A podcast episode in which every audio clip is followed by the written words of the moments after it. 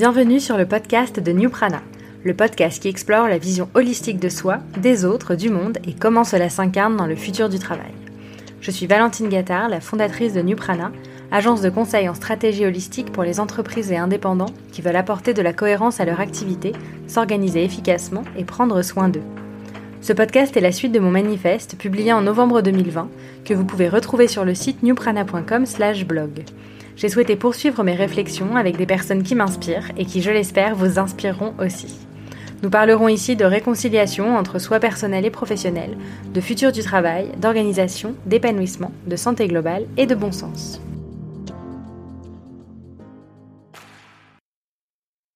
Dans l'épisode d'aujourd'hui, j'ai le plaisir de recevoir Grégory Pouy, analyste culturel, conférencier, créateur du podcast Vlan et auteur du livre Insoutenable Paradis, publié à l'été 2020. Cet ouvrage nous permet de réfléchir à la manière dont nous allons devoir faire face aux défis qui nous attendent, en particulier le défi climatique. Avec Vlan, Grégory essaie de comprendre comment notre société évolue et explore le lien à soi, aux autres et à la nature. C'est donc une vision résolument holistique du monde que nous partageons et que nous avons abordé dans cette conversation. Je vous souhaite une bonne écoute. Bonjour Grégory. Bonjour à toi Valentine. Merci beaucoup d'avoir euh, accepté mon invitation. Mon plaisir. pour, euh, pour démarrer, est-ce que euh, tu peux rapidement te, te, présenter en revenant sur les tournants qui ont marqué ton parcours jusqu'à aujourd'hui? C'est fait deux choses qui sont contradictoires, tu le sais ça. Hein de me demander de le faire rapidement et de me demander les tournants dans ma vie. Ce qui pour toi est le plus important.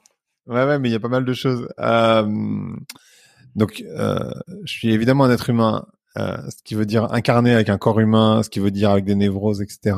Euh, bien sûr, euh, je suis euh, un garçon qui est né en banlieue parisienne, d'une famille plutôt modeste.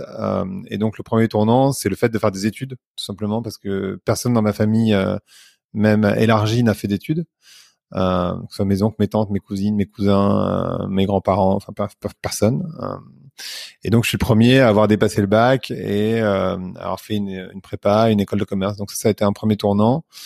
Euh, ensuite, le, deuxième tournant, j'aurais envie de dire que c'est quand j'ai ouvert un blog il y a 15 ans, en 2005, où j'ai commencé à m'intéresser au digital, alors que j'y comprenais rien. Et, et ce blog est devenu assez connu avec le temps et euh, m'a vraiment mis le pied dans le digital. Donc ça m'a permis de rentrer en particulier dans une agence digitale où j'étais directeur général d'une boîte qui faisait de l'influence en 2005.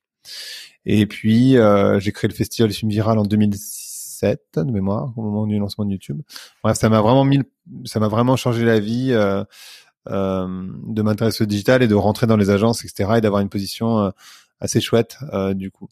ensuite, troisième changement, je pense que quand c'est quand je suis parti vivre à New York, en 2013 euh, pendant trois ans euh, et ça a été un gros changement de vie aussi euh, qui s'est soldé euh, par le décès de mon père en 2016 qui était aussi un grand changement pour moi euh, ce qui fait que je suis revenu à Paris et que j'ai créé un podcast donc qui s'appelle Vlan et qui parle de l'évolution de la société qui parlait de marketing à l'origine et qui parle de l'évolution de la société maintenant depuis donc un an de marque, j'ai fait globalement un an de marketing et trois ans de d'évolution de, la société, on va dire ça comme ça. Et, euh, et ça aussi sur le podcast, ça a évidemment été un changement euh, assez majeur euh, dans dans ma vie. En fait, euh, je crois que je me suis surtout donné l'autorisation de euh, de parler de choses qui m'intéressaient et pas simplement de business. Donc euh, donc voilà. Et puis après il y a plein d'autres choses, hein, mais si je dois me résumer au tournant de ma vie, on va dire ça. Et donc aujourd'hui, comment tu définis tes, tes activités? Aujourd'hui, je dis que je travaille euh, à la rencontre du, des technologies, de la sociologie euh, et du business. D'accord. Et tu as, tu as monté, il me semble, ta propre euh, structure aussi, il y a quelques années? Alors effectivement, j'ai monté. Euh, alors si on rentre dans le travail, c'est là où ça va devenir encore un peu plus rigolo. Mais je fais pas mal de choses différentes, donc c'est pour ça que voilà. Mais j'ai monté une structure il y a euh, 9 ans euh, en indépendant, euh, dans laquelle, à travers laquelle j'accompagne des entreprises principalement euh, dans leur compréhension. J'ai fait beaucoup de transformation digitale, donc je fais beaucoup de stratégie, euh, stratégie d'entreprise, plutôt des grosses entreprises, plutôt dans la beauté. Euh, voilà. Ensuite, je suis aussi prof euh, à Dauphine euh, et j'interviens dans pas mal d'écoles, dont HEC, Sciences Po, en marketing. Je suis aussi euh, le cofondateur d'une boîte de blockchain qui s'appelle Ariani, qu'on a cofondé en 2017, dans laquelle je suis plus du tout actif, mais qui, par le coup, le projet existe toujours et ça fonctionne plutôt bien. Je suis aussi le cofondateur d'une boîte qui s'appelle euh, Plink, qui crée des podcasts pour les marques. Euh, et je suis, je suis aussi auteur parce que j'ai écrit un bouquin qui s'appelle Insoutenable Paradis. Et voilà. Et après, moi, je, la manière dont je gagne de l'argent, de manière très concrète, c'est surtout en faisant des conférences et en faisant du conseil et des formations aux entreprises. Qu'est-ce qui t'avait euh, poussé à vouloir euh, devenir indépendant au moment où tu t'es lancé euh, Je crois que les autres. en fait, il y a plusieurs choses. Il y a les autres, euh, et c'est vrai, c'est important, euh, qui te disent pourquoi tu ne te lances pas en indépendant? Tu as le réseau, tu as la crédibilité, parce que mon blog à l'époque était le premier blog marketing en France, donc j'avais gagné en crédibilité entre temps. Euh, et ce qui me retenait, c'était évidemment la peur. Et puis, en fait, euh, chez euh, New Run, la, la, société dans laquelle j'étais à, l'époque, une grosse agence digitale, j'avais une équipe de 15 personnes, je pense. J'avais monté le département social media et, et médias à l'époque. Et, euh, et, en fait, il y a un truc qui est assez vrai, qui est que quand tu es expert, ou plutôt quand tu as une team, une équipe, soit tu es expert et t'as pas d'équipe, soit tu as une équipe et tu es manager. C'est très difficile, je trouve, en tout cas, de faire les deux. Et, euh, moi, je préfère être expert que, manager. Et donc, du coup, c'est pour ça que j'ai aussi décidé de me lancer en indépendant et de pas créer de structure moi-même. Même si c'est plus euh, compliqué, enfin, je sais pas si c'est plus compliqué, mais euh, en tout cas, c'est, c'est plus dangereux parce que tu as moins de visibilité, tu fais des moins gros projets. Mais en même temps, euh, pour moi, il y avait une forme de liberté là-dedans qui, me plaisait énormément. Et donc, c'est la liberté que je suis allé chercher, je pense la liberté qui s'associe avec la peur, hein parce que c'est c'est pas très c'est pas très confortable d'être indépendant en général. Est-ce que c'est une trajectoire que tu avais imaginée pour toi euh, au début de ta carrière?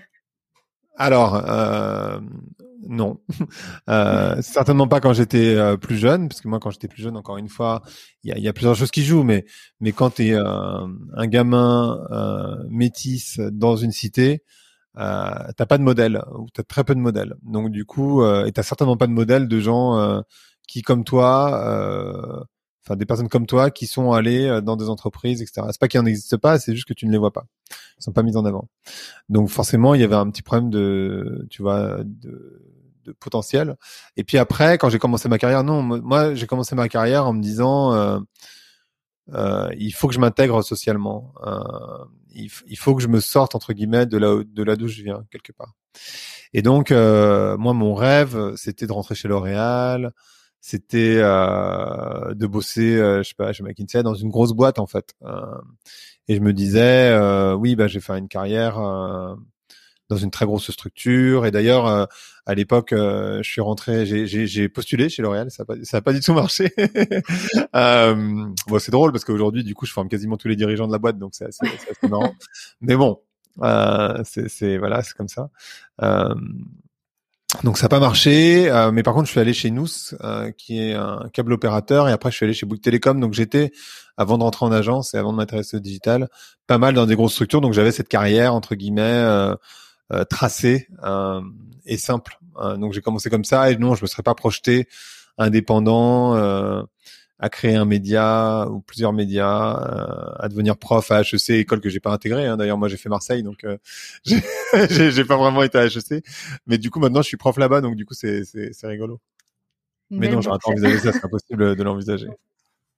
Et, et aujourd'hui, qu'est-ce qui qu'est-ce qui t'épanouit le plus dans ce que tu fais?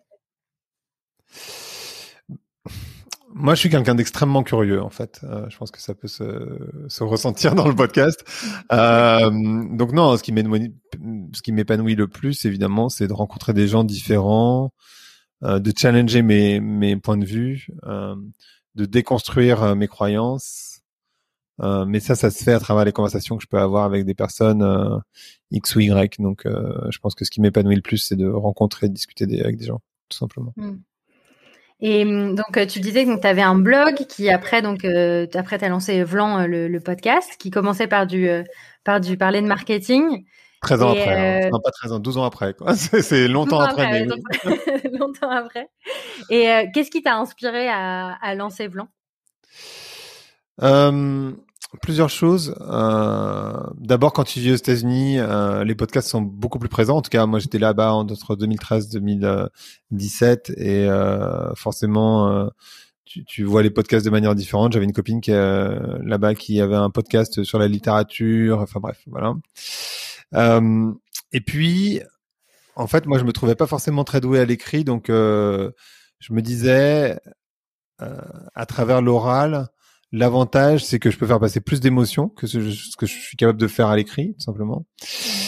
Et, et si je fais des interviews euh, avec des des gens, euh, tu vois, qui ont des positions importantes, c'est pas mal pour ma crédibilité euh, professionnelle en fait, tout simplement. Donc euh, c'est comme ça que j'ai lancé Blanc. En fait, c'était parce que j'avais envie de continuer à créer du contenu parce que je trouvais ça indispensable, euh, nécessaire, indispensable. Euh, de partager et ça s'appelle Vlan à l'origine parce que c'était vraiment un podcast sans bullshit sur le marketing. En fait, c'est ça à l'origine du nom. D'accord. Euh, et mon blog à l'époque s'appelait Sortir du cadre, donc on n'était pas très loin non plus. Euh, donc l'origine, c'était vraiment de claquer la porte au bullshit en marketing, et il y en a quand même une tonne. Euh, et donc voilà, c'était c'était ça l'idée, et c'est pour ça que j'ai lancé Vlan à l'origine. Et puis après, c'est après une dimension politique politique, euh, pas dans le sens euh, partisan euh, d'un parti politique évidemment, mais politique dans le sens une certaine vision de la société et une volonté de rendre accessible une information qui n'est pas nécessairement et, et, et, proposer de manière simple des concepts qui peuvent être compliqués. voilà, c'est moi c'est ça. Et puis aussi, enfin oui, c'est vraiment une certaine vision du monde que j'ai envie de défendre.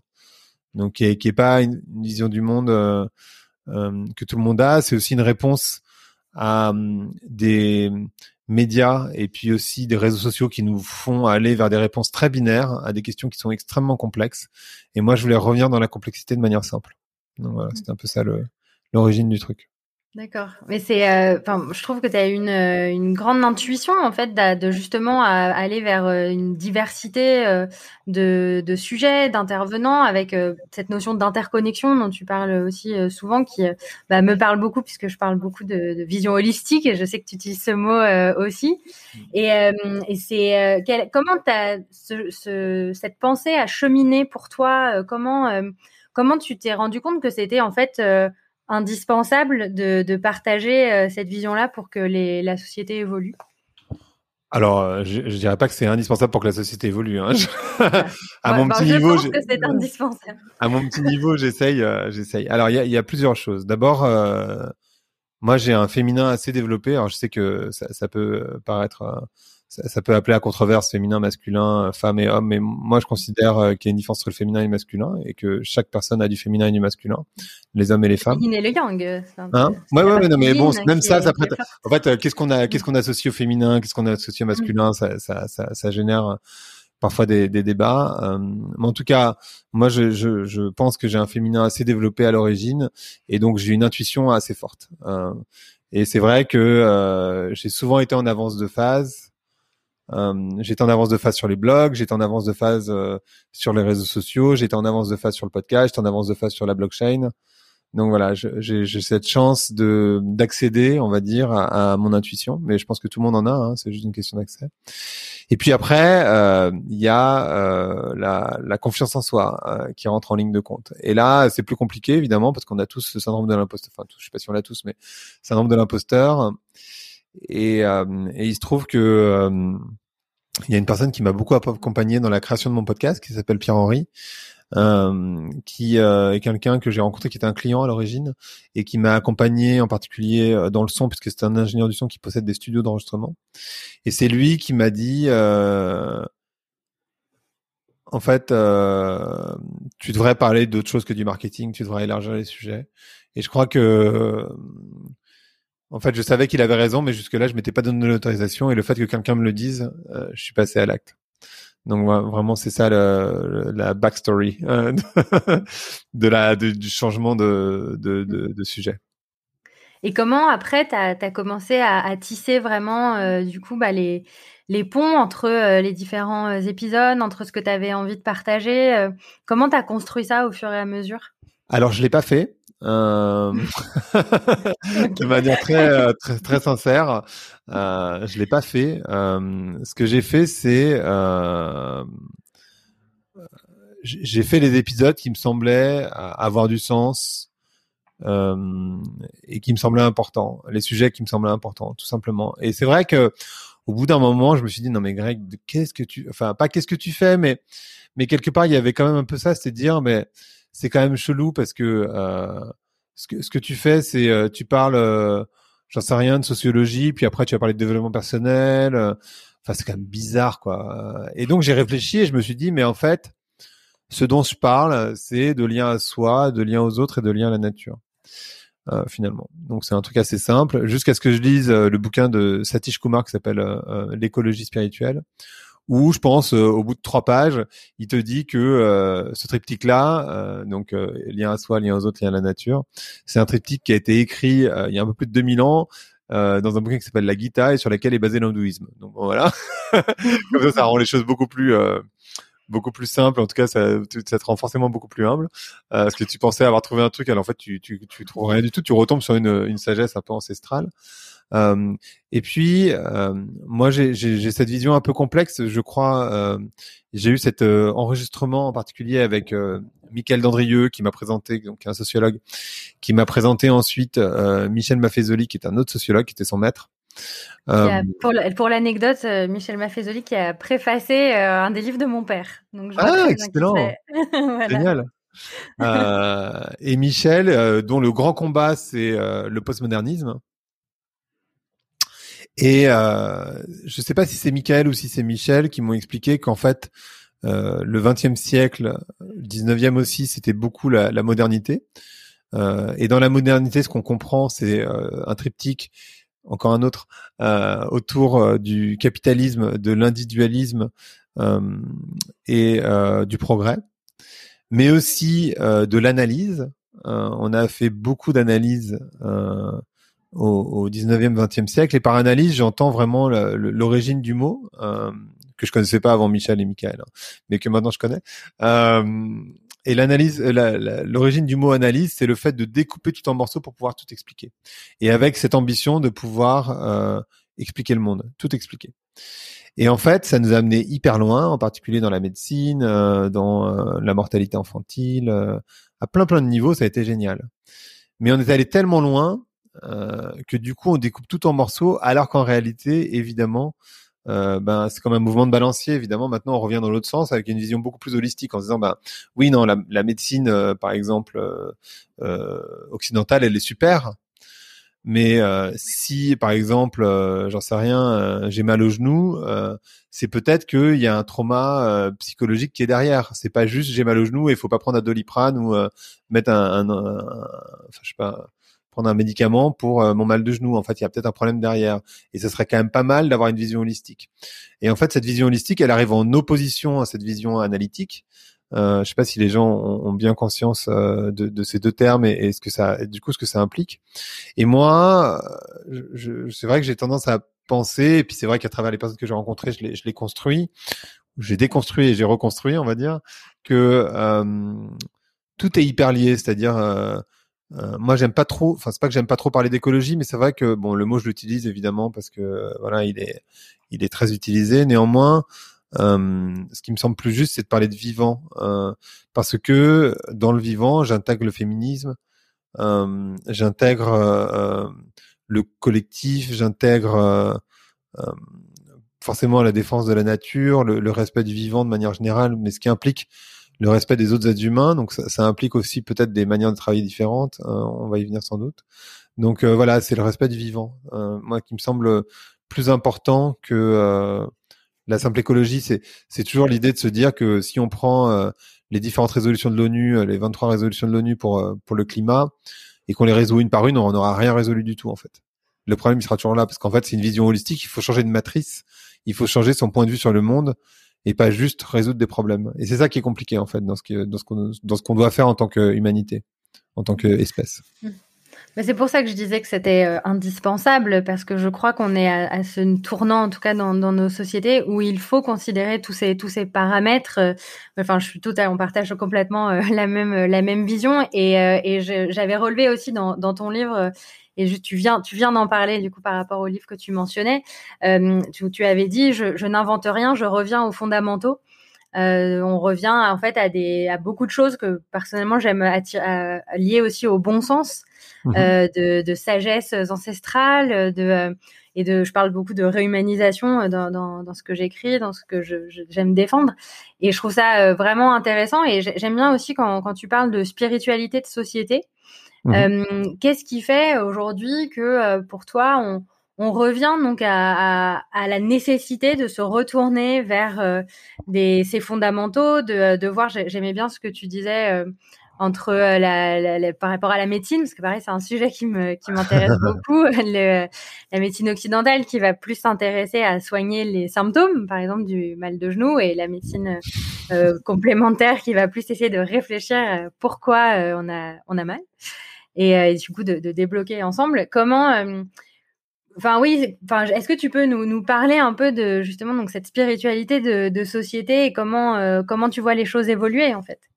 Ouais, en fait, c'est intéressant parce que ce terme de euh, spiritualité, euh, il peut faire peur d'abord, parce que euh, pardon, dans, spiritualité, on, on entend euh, beaucoup euh, euh, soit la religion, donc des des spiritualités qui sont voilà liées à, je me, je me souviens plus du terme, pardon, mais, mais bref, des, des religions ou euh, on va aller dans Ave Krishna, ou on va aller dans, euh, je sais pas, des sectes, pourquoi pas. Mmh. Et en fait, euh, moi je crois que euh, la réalité, c'est que le la spiritualité, c'est tout ce qui a trait à l'esprit. Hein, si on revient, voilà. Et, et, et ce que j'explique moi, c'est que, enfin, dans, dans mon bouquin entre autres, quand, quand je dis euh, comment on peut changer de mode de vie sans tout sacrifier, sachant que moi, le premier, j'ai envie de rien sacrifier du tout. Enfin, je veux dire, j'ai pas, enfin, j'ai pas velléité à me dire je veux moins. Euh, je pense que personne n'a envie de moins. Euh, par contre, tout le monde a envie de mieux. Pas forcément tout le monde a envie de plus. Euh, et c'est ça la, la nuance, c'est comment je peux avoir mieux, mais pas comment je peux avoir plus. Comment je peux avoir plus, ça va être compliqué. Mais comment je peux avoir mieux, ça oui. Parce que euh, on parle beaucoup d'écologie punitive euh, en se disant regarde on va plus avoir ça on va plus pouvoir avoir ça on va plus pouvoir avoir ça j'en sais rien on va plus pouvoir rouler à 130 sur l'autoroute on va plus pouvoir euh, euh, j'en sais rien enfin peu importe se chauffer à, 35 degrés si on en a envie etc euh, oui euh, c'est vrai euh, c'est la réalité néanmoins la société dans laquelle on vit elle est extrêmement punitive aussi et ça on s'en rend pas tout à fait compte parce que on vit dedans tout simplement et la société dans laquelle on vit, elle est punitive à, plein d'endroits. D'abord parce que euh, euh, il suffit de regarder le taux de suicide euh, en Europe pour se rendre compte et la prise anxiolytique pour se rendre compte qu'en fait les gens vont pas très bien. Il suffit de regarder le temps qu'on arrive à accorder à ses enfants ou à son conjoint, sa conjointe, quand on a le temps de les voir, quand on en a un ou quand on en a une. parce qu'en fait, on est tellement concentré sur le travail que du coup, on n'a jamais le temps de rien. Euh, il suffit de regarder nos corps euh, et voir à quel point on n'en prend pas soin, euh, alors qu'en fait, on est d'abord et très majoritairement des animaux, donc on est très, enfin très majoritairement un corps avant même d'être un, esprit.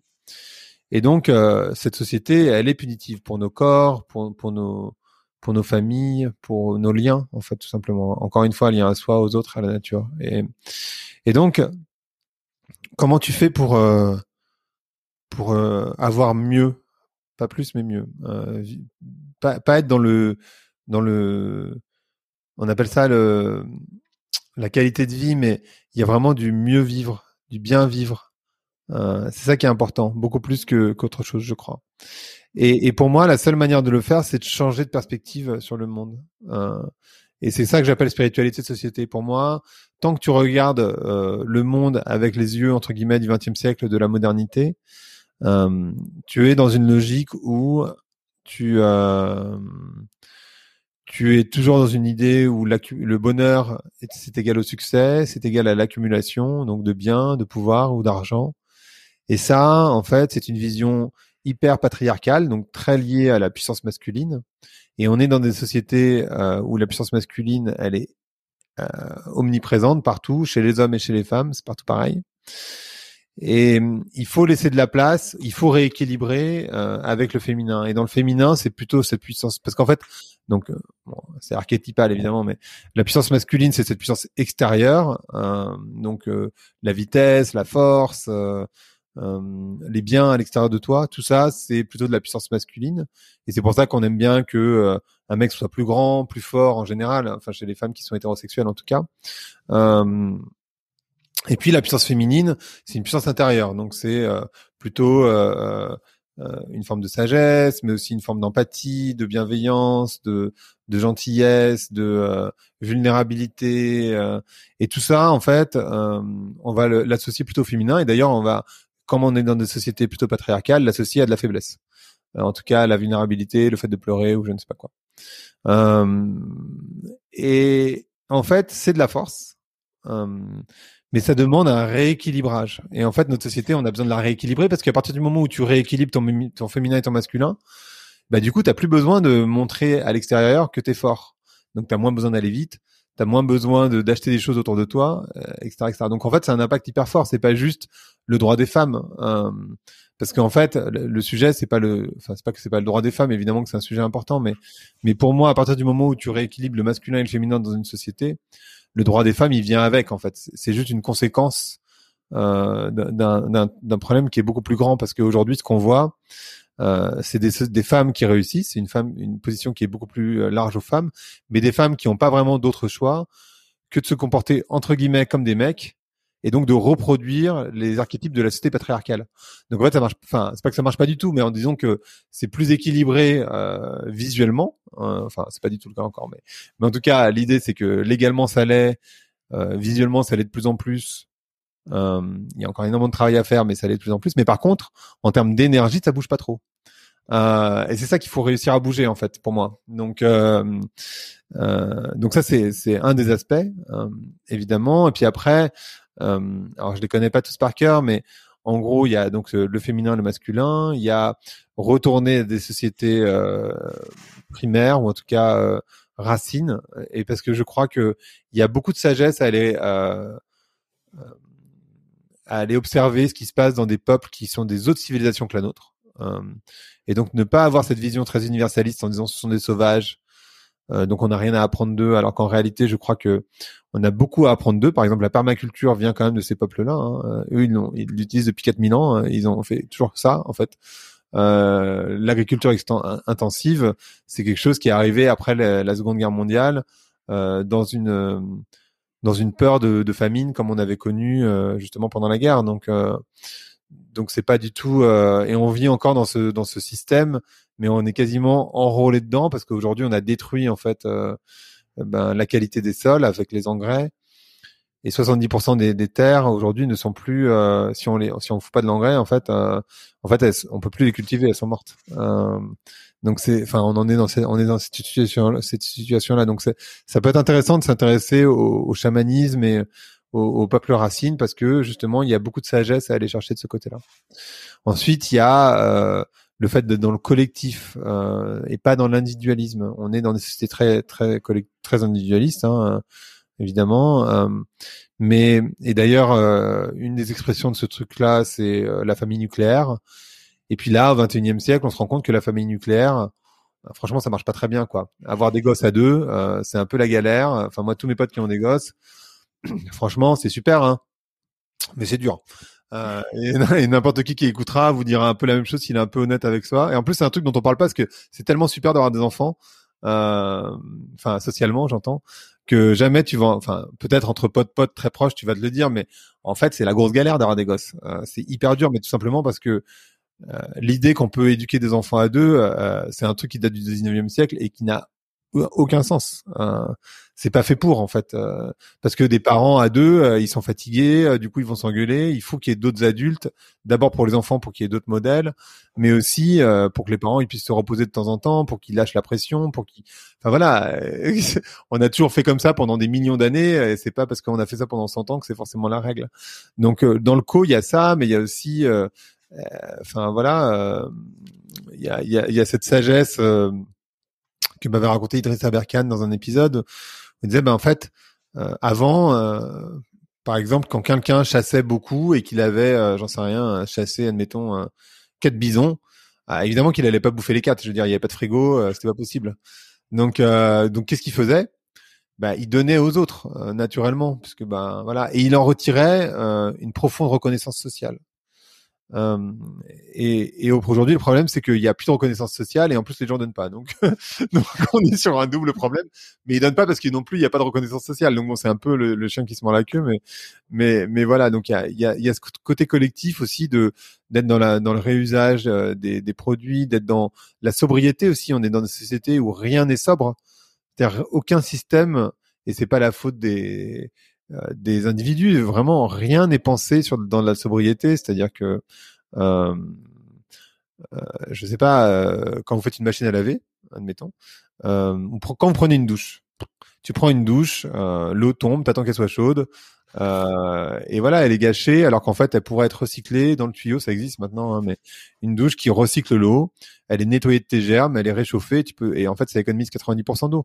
Quand tu fais une machine à laver, il y a de l'eau qui est chauffée, cette énergie, elle est jetée. En fait, on n'en fait rien. Elle n'est pas réutilisée. Il n'y a aucun aucun système qui permet de réutiliser cette énergie. En fait, rien n'est pensé finalement dans une forme de sobriété. Donc, il y a, aussi euh, ça. Évidemment, on a, on a construit des sociétés comme si l'énergie était un bien infini et, voilà qui nous appartenait, alors qu'en réalité, euh, il y a cette image qui est euh, vachement importante, mais qui est que, en fait, quand on parle d'énergie fossile, donc on parle de charbon, de pétrole, de gaz, c'est quoi l'énergie fossile?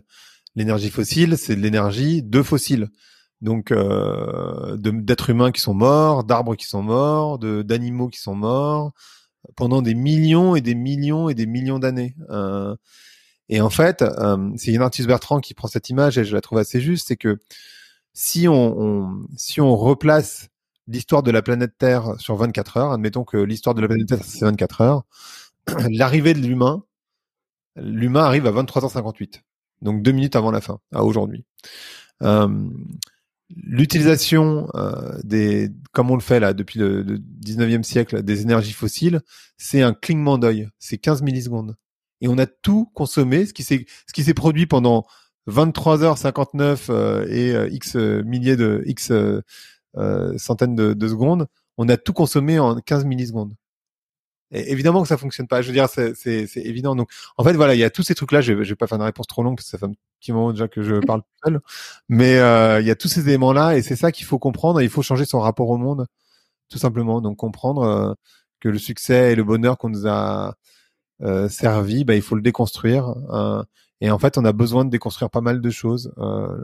le rapport entre les genres, le rapport à son propre féminin, euh, le rapport aux choses, le rapport aux autres, euh, et évidemment le rapport à la nature. Non, mais c'est passionnant. Et d'un côté, le, le, bah, la, la, longueur de, de, ta réponse montre aussi tout ce qu'il y a en jeu, en fait. Euh, euh dans... en plus. Hein, oui, je sais, mais j'aurais pu te laisser continuer encore, encore très longtemps. C'est vrai que j'ai pensé à, à, pas mal de choses, notamment, c'était, il se trouve que j'en parlais encore hier euh, avec une amie sur le, le, modèle de la famille nucléaire. Ça m'a rappelé je pense que c'était le premier épisode de Vlan que j'ai écouté euh, avec euh, Esther Perel qui euh, qui parlait de, de ce qu'on on attendait aujourd'hui d'une personne, ce qu'un village apportait avant. Ça m'avait ça m'avait marqué en effet cette notion de communauté, de collectif. Mais justement aujourd'hui, enfin tu parlais aussi, euh, moi j'aime beaucoup la, notion de magie dont tu parles souvent, ce que tu parles, ce dont tu parles par rapport au chamanisme. Euh, Aujourd'hui, par rapport dans, dans les retours, par exemple, que tu as pu avoir euh, des auditeurs du podcast, des, des entreprises avec lesquelles tu travailles, parce que tu, donc on va aussi voilà, parler du futur du travail, et donc euh, tu, tu, tu dis aussi que les entreprises, les marques ont un rôle à jouer dans cette transformation de société. Comment tu as vu évoluer euh, justement les positions euh, des euh, voilà donc encore une fois donc c'est pas les mêmes personnes mais les, auditeurs et les gens avec qui tu travailles sur ces sujets-là et, et surtout est-ce que tu es optimiste sur sur l'avenir? Ah oui, bonne question. Alors, c'est pas que je pense que les entreprises ont un rôle aussi à jouer. Je pense que surtout les entreprises ont un rôle à jouer. En fait, euh, dans mon bouquin, j'essaye justement de comprendre comment on fait comment on fait pour s'en sortir en fait, parce que euh, d'un côté, euh, on a des personnes qui nous disent non mais c'est l'autoroute, les technologies vont nous aider à, à, à tout résoudre, il n'y a pas de problème, avance tout droit, continue à consommer, c'est la super croissance, etc., etc. Bon, ça c'est un discours qu'on entend pas mal. Et puis il y a un deuxième discours qu'on entend qui est la collapsologie, c'est-à-dire euh, non mais en fait c'est pas que c'est pas une autoroute, c'est qu'il y a plus de route en fait, c'est fini, là c'est trop tard, on va tous crever. Bon, euh, moi, dans un sens comme dans l'autre, j'ai envie d'aller. Euh, si c'est la collapsologie, bah, je fais comme Thelma et Louise et je me lance euh, dans le dans le vide. Je sais pas si tu vois la référence du film, il est un peu vieux, mais mais, mais voilà, moi je suis vieux, donc j'ai des références de vieux. et puis si c'est l'autoroute, et eh ben je continue sur ma route. Bon, moi je crois qu'on est dans un virage, dans un lasso de montagne, et qu'il faut changer de voie. Et en fait, je me pose la question, je me dis, mais comment on fait ça et, et, donc, ce que j'ai été faire, c'est que je me suis dit, ben, je vais aller voir les, trois éléments qui font la société. Pardon, c'est que des triptyques, hein, c'est un chiffre magique, mais mais euh, mais voilà. Euh, et la, la société, elle est constituée en trois, quatre si on met les religions à l'intérieur, mais bon, euh, trois qui sont la société civile, les entreprises et l'État. Et en fait, tu te rends compte que l'État, en fait, nous, en particulier en France, on attend beaucoup du politique, mais en fait, ils vont pas pouvoir faire grand-chose parce qu'ils sont pieds mains liés avec l'économie, justement un peu trop. Euh, les individus, bah, ils peuvent faire des choses, mais pas tant que ça. Et en fait, les entreprises ont un rôle majeur à jouer dans la transformation de société. Donc ça, c'est le premier truc. Et pour répondre à ta question, d'abord, euh, les gens qui écoutent mon podcast et les entreprises, c'est bien sûr les mêmes personnes. Euh, c'est pas des personnes différentes. Je veux dire, les gens qui travaillent dans l'entreprise, c'est avant tout des êtres humains. Hein. Ils ont, ils ont les mêmes problèmes que les autres. Je veux dire, euh, même que ce soit Bernard. J'imagine que tu n'as pas forcément les mêmes interactions. Euh, non, non, non, non, euh, écoute, tu seras surprise en fait. Euh, c'est vrai? Ah, intéressant. Ouais, ouais, ouais. Mmh. C'est intéressant de voir que euh, dès que tu commences à aborder ces sujets-là, tu, tu, tu, touches à l'humain en fait. Euh, et, et tu touches à quelque chose qui est très profond chez chacun. Et là, par exemple, euh, sans citer qui, j'ai euh, le sur Instagram le directeur de la stratégie d'un très grand groupe euh, qui, qui m'a écrit en me demandant si je pourrais pas lui faire du coaching, par exemple, en disant je, je me sens perdu, je sais plus trop quelle impulsion donner à ce grand groupe. Est-ce qu'on pourrait en discuter? Donc tu vois, tu, tu, tu, as aussi des gens qui sont très ouverts et, et, et, tu me demandais comment ils évoluent. Je crois que euh, cette évolution que décrit Maffezoli et dans laquelle on est tous euh, et toutes euh, impliqués naturellement, parce que c'est un changement de profond de société finalement. Et eh ben en fait, on est tous plus ou moins prêts et on est tous sur des chemins un peu différents par rapport à ce chemin en fonction de nos névroses, la manière dont on s'est construit, d'où on vient, etc., etc les gens qu'on a rencontrés, ce qu'on qu'on écoute comme médias, ce qu'on consomme euh, voilà euh, pendant notre temps libre. Et, et, et, du coup, on est tous plus ou moins prêts, évidemment. Euh, et dans les entreprises, tu as pas mal de gens qui commencent à vraiment bouger, en fait. Euh, et qui, de toute façon, comme ils sont pas cons en général, euh, se disent, non mais en fait, je vois bien que le monde bouge hyper fort et je sais pas comment je gère une boîte demain. Je, je vois bien que ça, ça va pas être possible que ce soit comme hier, mais je sais pas comment faire. Donc euh, il y, a, y, a, quand même ce mouvement qui se passe dans les entreprises et il y a quand même pas mal d'entreprises. Elles, sont loin d'être parfaites parce qu'elles parlent de tel, elles partent de tellement loin. Euh, c'est un petit peu comme la société patriarcale, quoi. Je veux dire, on part de tellement loin que chaque effort, t'as l'impression que c'est rien du tout, mais en fait c'est quand même assez majeur. Euh, et non, non, les entreprises font des efforts et elles bougent quand même. Pas suffisamment vite, pas voilà, mais elles bougent. Et c'est intéressant l'exemple que tu donnes du coup de la personne qui t'a qui t'a contacté pour en fait euh, bah, donc moi, je, je, parle beaucoup donc de réconciliation entre soi personnel et professionnel. Mmh euh, donc en fait, est-ce que tu as le sentiment de, de, de, voir de plus en plus de personnes qui ont besoin de euh, bah de, de, de, retrouver une forme, on parle beaucoup d'alignement. Je, je sais, j'ai déjà lu que tu étais euh, aligné euh, aujourd'hui. Euh... non, non, je suis pas aligné. Je suis sur la voie de l'alignement. Je pense qu'on n'est jamais ah, vraiment sur la voie de hein. l'alignement? Ah bon. Il m'avait semblé dans, dans ton livre. Aligné, euh, j'aurais pas cette prétention. Non mais non mais justement en fait c'est plus ma, question c'est pas tant euh, l'alignement enfin on en avait parlé dans le premier épisode avec euh, avec Laetitia Vito qui disait que l'alignement elle voyait plus de l'alignement comme quelque chose qui était en mouvement.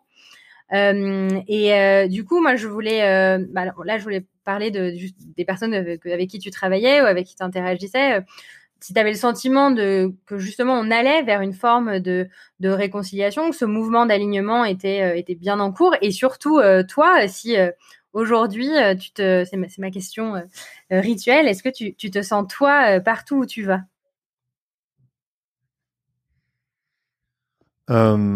Alors,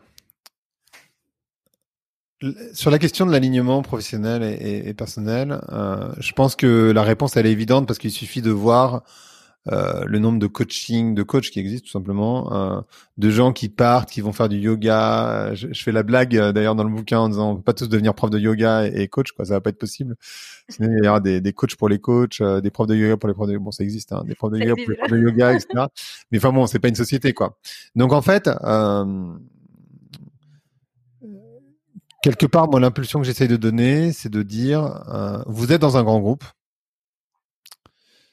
et je sais que c'est pas facile parce que j'y suis allé et je sais comment ça fonctionne. Néanmoins, c'est là où vous pouvez avoir le plus grand impact. Donc euh, moi, j'ai pas euh, vocation à dire à tout le monde euh, change de vie, deviens peintre, photographe. c'est super aussi. Hein, j'ai reçu Pedro Correa comme ça, qui était ingénieur, sorti de Polytechnique, qui est devenu photographe et qui est un photographe à succès par ailleurs. Donc je trouve ça génial, bien sûr, de, de s'écouter, écouter sa, sa voix intérieure etc. C'est indispensable. Néanmoins, euh, il faut pas que tout le monde fasse ça non plus parce que sinon il y aura plus personne dans les grandes entreprises et on a besoin que ces grandes entreprises elles changent. On n'a pas envie d'avoir que des Bernard Arnault à la tête des boîtes quoi. Donc euh, Bernard Arnault n'est pas mon mon plus grand. Euh, c'est pas c'est pas ma c'est pas ma figure de c'est pas c'est pas vers là où je veux envie d'aller quoi on va dire. C'est plutôt l'inverse. Donc euh, donc voilà mais euh, donc ça c'est c'est la première partie de la réponse. La deuxième question c'était quoi? C'était Est-ce que tu te sens toi partout où tu vas? euh, c'est une question qui est complexe parce que il faut d'avoir pour répondre à ça, il faut savoir qui je suis moi en fait. Et, ça, euh, c'est, je suis pas certain d'avoir la réponse. Euh... euh je peux te proposer une, une alternative qui était euh, dans un autre épisode. Donc j'avais interviewé Anne-Sophie Moreau qui est philosophe, qui pareil avait avait du mal à répondre à la question et qui a dit en tout cas je ne me sens pas aliénée dans mon travail. Donc est-ce ah, c'est, c'est ça, tu vois Est-ce que tu tu te sens confortable en fait dans dans ce que tu fais, dans, dans ce que tu es, sans forcément savoir déjà complètement qui tu es? Alors oui, euh, de plus en plus parce que j'ai accepté ma vulnérabilité et accepté mes contradictions. Euh, et, et, et, je crois que je parle de ça pour le coup assez régulièrement, mais cette course à la pureté, euh, pas de sang, hein, mais de féminisme, de euh, d'engagement, d'écologie. Euh, il est stupide parce qu'il ne s'arrête jamais. C'est un peu comme la, la, comme la course après la richesse. La course après la richesse, c'est une course qui est euh, infinie parce qu'en fait, elle ne s'arrête jamais parce que tout simplement, c'est un sentiment qu'on ne peut pas ressentir le fait d'être riche. Donc, euh, en tout cas, quand c'est de la richesse euh, avec de la monnaie sonnante et trébuchante. Donc, euh, il y, a, y, a, un épisode comme ça de, de podcast d'une chercheuse qui s'appelle Laurie Santos qui se dit, qui dit, pourquoi on ne se sent jamais riche? Why, you never feel rich? Mmh. donc, moi, je me sens aligné, oui, parce que je j'essaye au maximum de d'utiliser mes compétences, c'est-à-dire maintenant, moi, j'ai 44 ans, donc mon réseau, ce que j'ai construit, la crédibilité, euh, euh, l'audience entre guillemets que j'arrive à, toucher pour euh, aller dans le sens de ce qui me semble être euh, euh, une forme de sagesse, en tout cas, de faire le pont entre la modernité, la postmodernité, le monde dans lequel j'envisage qu'on doit aller, qui est pas un monde encore une fois parfait hein, évidemment, et qui est pas un monde radical mais qui est un monde euh, complexe d'une autre manière, euh, dans laquelle on va euh, dans un triptyque qui serait donc si je disais que donc le, le triptyque de la modernité c'est individualisme, capitalisme et progrès, qui serait collectif, nature et instant présent. Et d'ailleurs, je crois qu'on y va déjà un petit peu, parce que je crois que ce qu'on a expérimenté malgré tout avec la crise du Covid, c'est d'être beaucoup plus dans l'instant présent, puisque incapacité de se projeter. Euh, et je crois que on va de plus en ce, ce, rapport à la nature aussi. On voit les gens qui quittent Paris euh, ou les grandes villes de manière générale, euh, qui vont se reconnecter à la nature entre guillemets. Alors que bon, encore une fois, c'est une incompréhension totale parce que on a tellement divisé notre corps de notre de notre tête qu'on dit se reconnecter à la nature, mais en fait, euh, c'est oublier que nous sommes profondément la nature. Hein. C'est-à-dire qu'il y a rien de plus naturel qu'un corps humain euh, qui va ensuite retourner poussière, qui va faire des énergies fossiles. Euh, enfin, sauf si vous, vous faites incinérer évidemment, mais euh, si vous faites, euh, voilà, si on vous enterre dans de la terre, et ben à la fin vous ferez vous-même de l'énergie fossile, un tout petit peu, pas beaucoup, mais néanmoins vous ferez vous ferez votre part en fait d'énergie fossile pour pour demain. Euh, donc on est totalement la nature. Euh, et d'ailleurs, c'est intéressant de voir que dans certaines civilisations, le mot nature n'existe même pas. Euh, c'est rigolo de se dire la nature c'est tout. Donc en fait, euh, ça n'a même aucun sens de lui donner un nom. Euh, donc voilà. mais, mais oui. Ben, en fait, j'ai interviewé Eric Julien, qui est un géographe spécialiste des Indiens. Ah oui, bien sûr, j'ai écouté. Et c'est eux qui disent ça. Ouais, c'est eux qui disent ça, les Indiens mmh. Ils disent, ben, en fait, le mot nature n'existe même pas chez eux parce qu'en fait la nature c'est tout. Donc par définition il n'y a pas de le mot nature n'existe pas. Mais j'ai fait un épisode que je vais diffuser la semaine prochaine sur la confiance en soi justement des femmes en particulier. Et par exemple en Corée le, le, le pronom je n'existe quasiment pas. Ils l'utilisent jamais. Ils disent que nous. Encore aujourd'hui je veux dire. Donc tu vois il y a quand même des trucs que tu peux aller chercher dans d'autres sociétés qui sont hyper intéressants. Et euh, pour conclure euh, si, tu arrives à te projeter euh, quels sont tes projets pour l'avenir? Euh, de Manini un peu plus. euh, non, par définition, oui, mais euh, mes projets, c'est sans doute de de faire de d'essayer d'accompagner au maximum les les personnes, mais aussi les entreprises, donc les personnes dans les entreprises, à passer d'un pont d'une rive à l'autre en fait. Donc c'est vraiment ça que j'essaie de faire et ça peut prendre plusieurs formes. Euh, je sais pas, ce sera du coaching, mais en tout cas, j'imagine un, média B2B euh, plutôt payant parce qu'il faut quand même que je gagne ma vie à un moment donné, euh, pour euh, accompagner dans cette transition. Donc comment je fais un business, comment je gère un business au 21e siècle. Euh, mais aussi peut-être d'accompagner sur euh, les changements de vie et comment je fais pour m'y retrouver aujourd'hui, parce qu'en fait les gens sont perdus. Donc voilà, c'est vraiment vers ça que j'ai envie d'aller et c'est ce qui me fait pour moi le plus de sens aujourd'hui. D'accord, super. ben, merci beaucoup Grégory, c'était passionnant. Merci à toi. À bientôt. À bientôt. J'espère que l'épisode d'aujourd'hui vous a plu.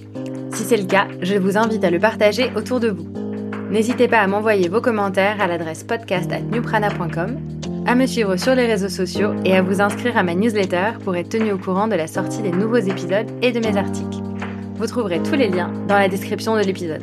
À bientôt!